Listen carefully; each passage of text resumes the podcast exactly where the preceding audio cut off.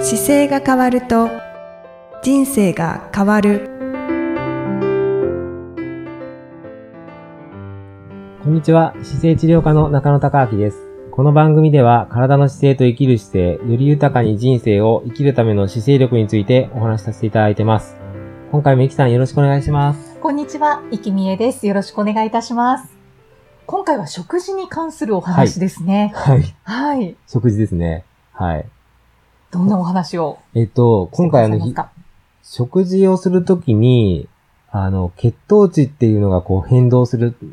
ていうのがあるんですけど。よく聞きますね。ね、はい聞きますよね、今は、で。血糖値っていうものを、こう、測る方法があって、はい。で、それをこの間、スタッフ全員でこう、つけてですね、おーみんなでどういう変化が起こるかっていうのをちょっと実験したことがあります。おー、どどうで したかはあの、結構ね、一人一人やっぱり体質が違っていて、い。あの、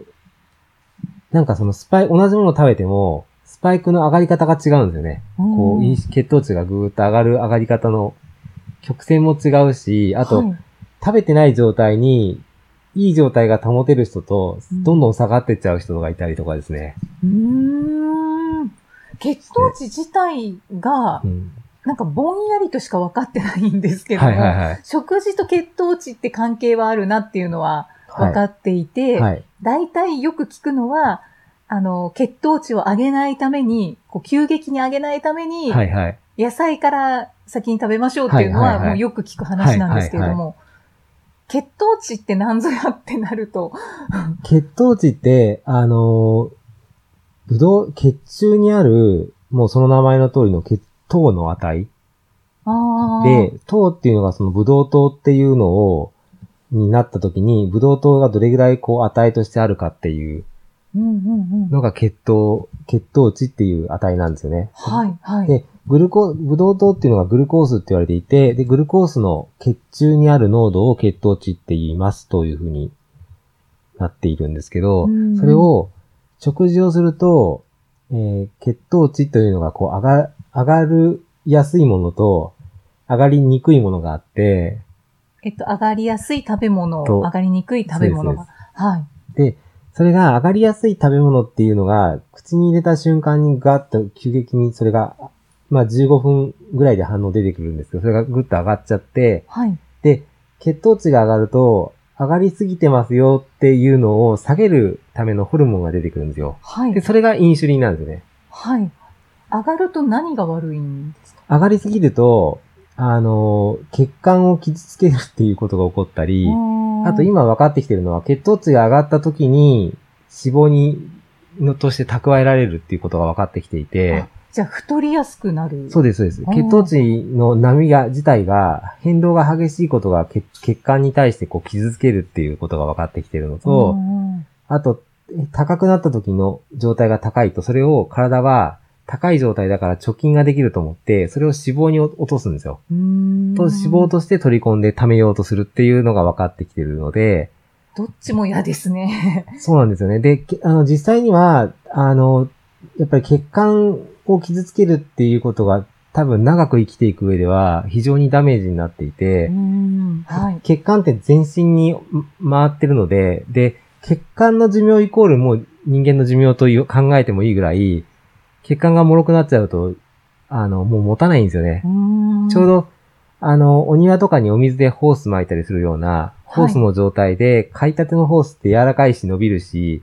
あの、水が出した時の水口をクッと詰めると、簡単に閉めるからピーって出るじゃないですか。はい、はい。でもそれ古くなってくると、その圧に対して耐えられなくなるから、もし抑えたりすると、割れてるところから水がパーって出ちゃう感じになるんですよ。そそうすると出。血したりとか、はい。血管から血液が漏れたりするってことが起こるので、ああ。となると、脳、脳出血とか。脳だったりするし、例えばぶつけてすぐ内出血しちゃう形の、なんかももうそのスタートしてますよね、血管の脆さが。あ、そうですね。うわ、怖い。そう。なので、 血管の脆さって結構いろんなところに現れてるんですけど、はい。なんとなく、あの、見て見ぬふりを皆さんするんですけど、血管の寿命ってやっぱすごく大事で、ちょっと待ってください。たまに内出血が、あの、知らないうちにできてたりする時があるんですけそれど、 は、あの、血管をぶつけてったりするときに血管がやっぱり裂けて内出血してるんで、っていうことは血管が脆くなってるってことそう、脆くなってるっていうわか、ーそういう意味では。だって怖い子供の頃そんなことないでしょないです。だからそれは血管が脆くなってるっていうことでいくと脆くなってるんですよ。え え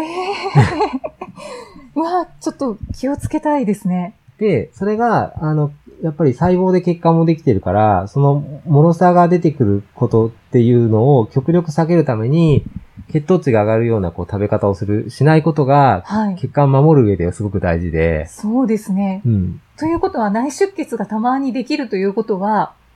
血糖値をこう上げる食べ方をしているっていうことなんであしょうの、かそう、血管が傷ついてる、傷つきやすくなってるか、脆くなってるかっていう形では捉えていいと思いますけどね。あーで、その一個の全部じゃないですよ、原因は。遺はい伝子的なものもあるし、あの、もっと細かく時代が進むと分かんないかもしれないですけど、今の現段階では、じゃあ、その一つの要素として、血糖値を上げやすくすることで血管を傷つけるっていうことは、今世界中ある程度常識になってきてるので、はい。じゃあ、その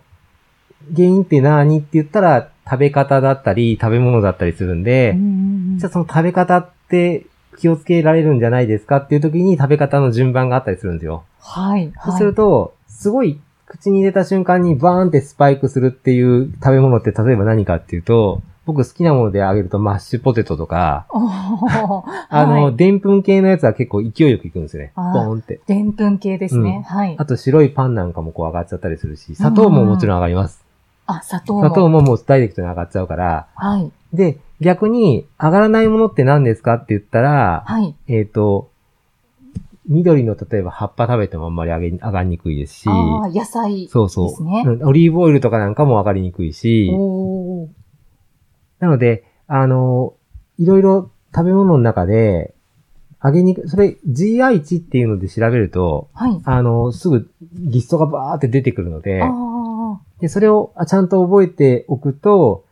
あの、変な失敗をせずにっていうか、うんうんじなんとなく意識してできるので、うん。うんうんうでん、わかりやすくいくと、だから食べちゃい、空腹の時に食べると良くないような、さっき、あの、雑談で喋ってた時に出てたケーキとか、たい焼きとか、はいも。うたい焼きなんかは間違いなくこう上がると思います。ああ、私、たまにみたらし団子とか。みたらしなんかも、団子の白いところ自体も、小麦粉で多分上がりやすいし、周りのあんのやつもあ砂糖が入ってるから、間違いなく上がると 思うんですよ。 で、それを実験するのが今回、あの、僕、リブレっていうのをみんなでつけて、血糖値測ったんですけど、それつけて、あの、食べて、本当に上がるのって言って、その後リーダーでピピってやると、上がってるっていうのがわかるので、あ、あやっぱりダメなんだっていうのが、自分の感覚としてはあまり変化がなくても、うん、そあ、の測ることでもうちゃんと上がってるんでですこねの血糖値の事実は僕が生まれた頃なんかは絶対分かってないし、このことって見えてなかったんですよ。この技術が発達して、あの、血液内の糖が測れるようになって、初めて現実的にこんな動いてるって分かってきたんですよねう。ーんで、それが前は、血液をピッて取って採取して、で、入れないとダメだったやつが、今や、あの、リーダーっていうか、その、リブレっていうのをつけとくと、はい。その中に、体内にこう入ってるものが、その中で体内の状態、キャッチしてて、数値として上がってきてすぐ取れるのでう、んうんうんあやっぱり血糖値上がってるっていうのが簡単にわかるのでう、ん目に見えるわけですうんね。そのうちだから全ての人にこれが入ってくるんじゃないかなと思いますね。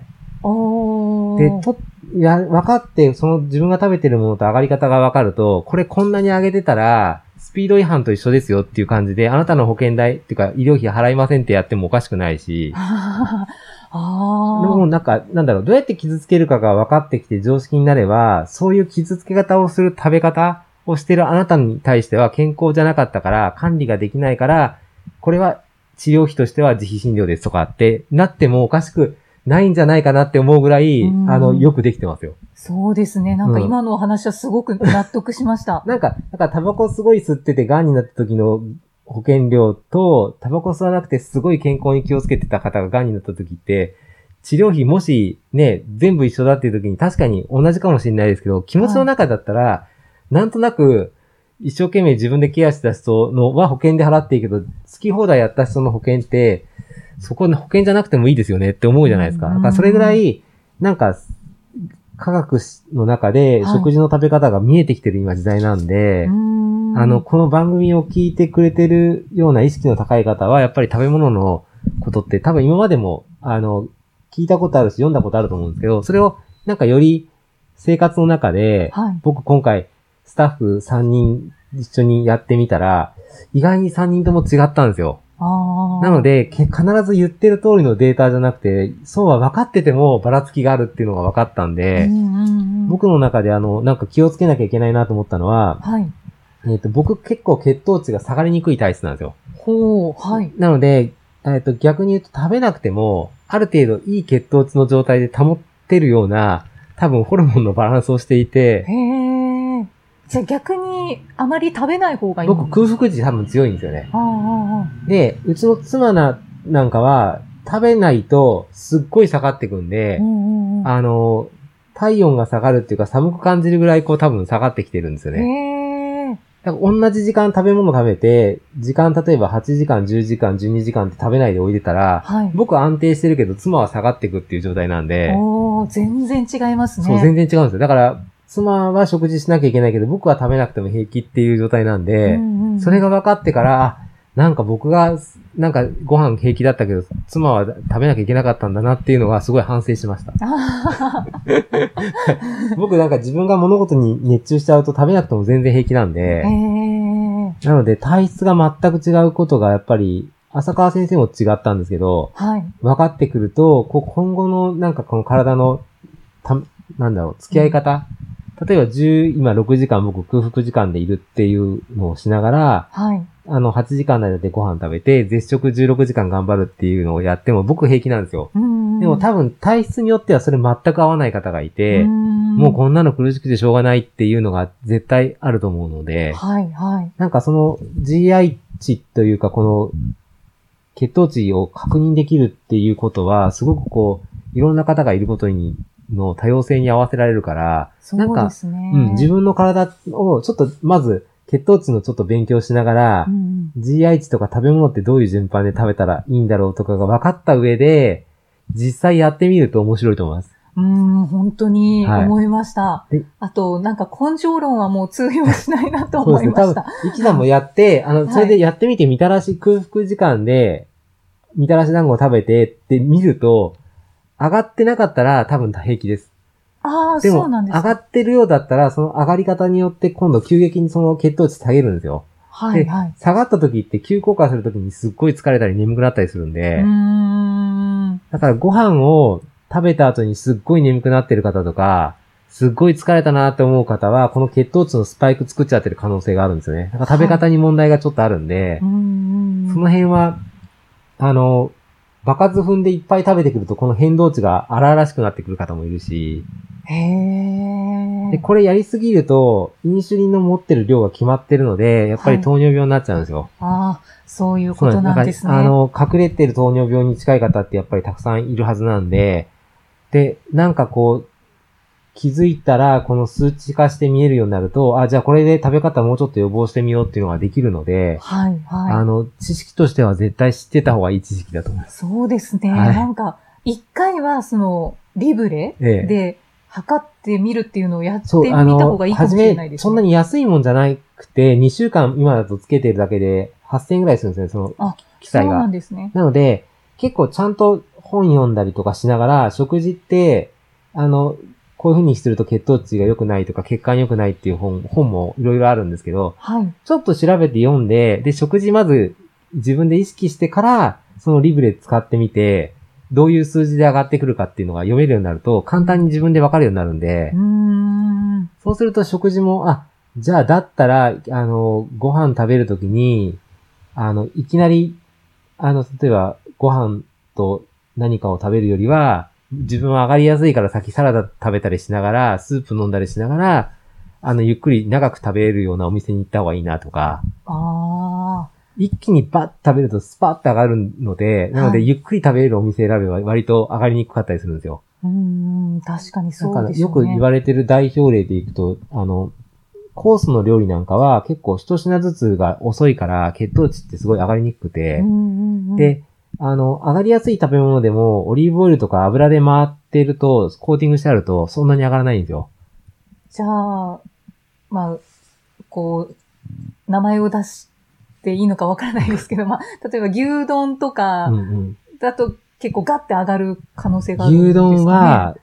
うん、そうですね。白い白米が上がりやすいので、あ牛丼だけだと上がれないかもしれないですけど、でも、白米は上がりやすいから、一緒に短く食べてバッて食べると上がりやすいっていうのはあると思います。あ、うーん。おー、なんかすごく勉強になりました。で、若くて、全然その、若い年齢で食べてるものに対しても、無頓着でも若い頃は多分上がってもすぐ落ちるんですよ。うんっていうのはそれインシュリンもちゃんと体も若いし元気なんで、で、年齢が30、40、50って上がってくると、どんどんそれが鈍くなってくるんで、うんなのってで、なると考えて食べないとですね。なので、そうですね。だから結構食事って考えて食べると、時間もお金もかかるのでコストなんですけど、ただ人間って、あの、食べないと死んじゃうじゃないですか。はい。で、食べ物ってやっぱり食べながら、あの、自分の体を作っていくこともあるけど、あの、体にいいものを選んで食べていこうとすること自体が、あの、まあ、なんでしょうね。メンテナンスしてるようなものがあるから、ああ。食べ物イコール薬って考えてる先生もいるぐらい食べ物がやっぱり大事なんうーで、んそうですよね。そうなんです。なので、そう考えていくと、食べれるものと食べれないものってやっぱり出てくるんですけど、でもそれって、あの、一人一人がこう皆さんが考えていって、いや体にいいものばっかり食べたいなと思ってくるような世の中になると、結果的に大企業も、さっきの牛丼じゃないですけど、牛丼の会社も多分、インシュリンがスパイクしにくい食べ物を作ってきます。うーんやっぱりみんながそう、そういうのを選び出したら、市場が絶対そこにあるから、社会が変わるんですね。変わりますから、やっぱりそういう血糖値上がらない食べ物の食べ方したりとか、そういう出し方をするように間違いなくなってくるんで、確かに、どんどん変わってきてますもんね。変わってきたのがある。なので食べるものとか買い物ってやっぱり投票に近いところがあって、で、自分で思ってる欲しいものをやっぱり考えて選んでいくと、そこに、あの、市場が出てくると、やっぱり社会って絶対長期的には、そういう世の中になってくるんで、分なので、考えて行動していく方が健康を作れるし、やっぱり世の中変えていくんだろうなと思いますね。じゃあ、まずはちょっと GI 治療を見て、そうそうそう、はいそうですね。で、自分で食べてみて、そうその後、ちょっとリブレで測ってみてっそうですてやっね。てもらえると、僕、どら焼きダメなんですよ、結構。あああ、 ダメそうでしたなんですね。の、い一番記憶に残ってるのは、今回どら焼きだったかな。どら焼きが、絶対ここで食べたら上がるって時食べたら、もう見事に上がってました。それは何ですかちょっと上がるのを見てみようと思って、そこで食べたんですのかもあるし、食べたかったのもあるんです けど、あの、バランスにかけて、食べるのが幸せか上がるのが幸せか考えた時に、ちょっとでも食べてみたいなと思って食べちゃったんですけど、はいでもやっぱり上がってましたね。いいです幸福度も上がりましたね。そうですね。で、こう、スパンってスパイクするなと思ってスパイクしてたから、あ、やっぱりなーと思って、うー。うんん。いやー、ちょっと調べたくなりました。ね、はい。僕、あとね、上がったのは寝不足がダメでしたね。寝不足になってきて、睡眠時間短くなると、血糖値の乱れがこう激しくなってて、あ、そういうのもあるんですね。あるんですよ。なんかね、乱れてきて、ちょっとホルモンの関係で多分、あ血糖値上げると、要は活動的になるんで、はい。上げて活動させようとしてるけど疲れて下がるとかっていう、このばらつきが、二つあって寝不足と、もう一個アルコール飲みすぎた時には激しかったので、へー僕の体に。とってはその二つは、健康状態を下げる